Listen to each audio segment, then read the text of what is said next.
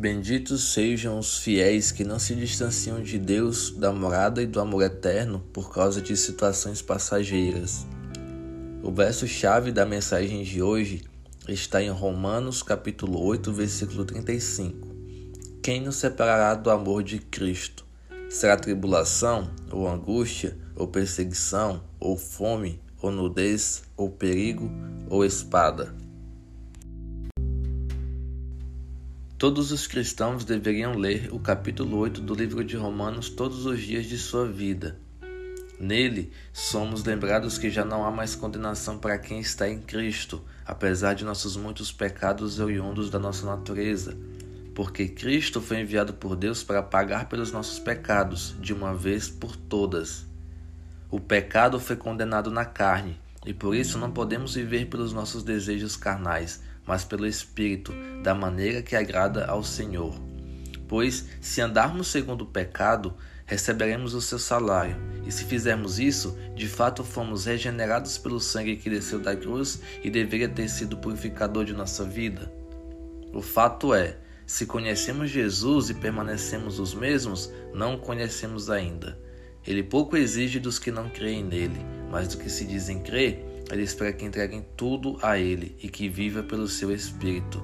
E é esse Espírito que intercede por nós com gemidos inexprimíveis, porque não sabemos como orar. Este mesmo Espírito, por habitar nos que verdadeiramente creem, testifica que eles são filhos de Deus. E como filhos de Deus, somos herdeiros do seu reino e co-herdeiros com Cristo, que é nosso irmão, nosso amigo. Mas aqui tem uma ressalva: se de fato participamos dos seus sofrimentos, para que participemos da sua glória. Romanos capítulo 8, versículo 17b. O superficial resumo deste capítulo encerra aqui, para focarmos no verso-chave do devocional.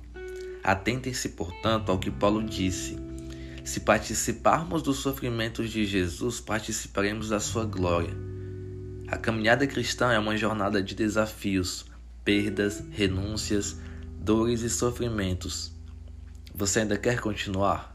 Eu vou, porque não há dor, tribulação, angústia, perseguição, calúnia, zombaria, fome, tristeza, ansiedade, depressão, falta de dinheiro, perigo, espada e armas que possam nos separar do amor de Deus. Este amor que nos salvou nos dá poder em Cristo para vencer todas as batalhas que enfrentaremos no nosso percurso até o dia da nossa morte. E elas são necessárias para provar a nossa fé e participarmos do sofrimento de Cristo, para que possamos participar da sua glória. Por isso eu oro ao Senhor. Pai, Deus bom e fiel, eu te louvo e agradeço pela sua palavra pois ela traz conforto e a certeza de que todos os nossos sofrimentos não são em vão, se forem por Cristo. Pai, pela sua fidelidade, eu posso crer no amanhã e saber que já não há condenação para os que estão verdadeiramente em Ti e que nada nesse mundo, seja natural ou sobrenatural, pode nos separar do Teu amor. Eu creio que todas as coisas cooperam para o bem daqueles que te amam, que vivem para cumprir o seu propósito porque é o que a tua palavra diz. Então eu clamo, Pai, fortalece os teus filhos com o teu espírito, que a partir de hoje seja gravado em nosso coração que não há nada nem ninguém que possa nos separar de ti, que possa nos acusar, julgar ou condenar, pois nem mesmo Jesus nos condena, antes nos perdoa e pede que não pequemos mais. Portanto, abençoe todos aqueles que te amam e vivem para obedecer ao que a sua sagrada Escritura diz. Ensine-nos a viver pelo Espírito para que não pequemos mais contra ti. Amém.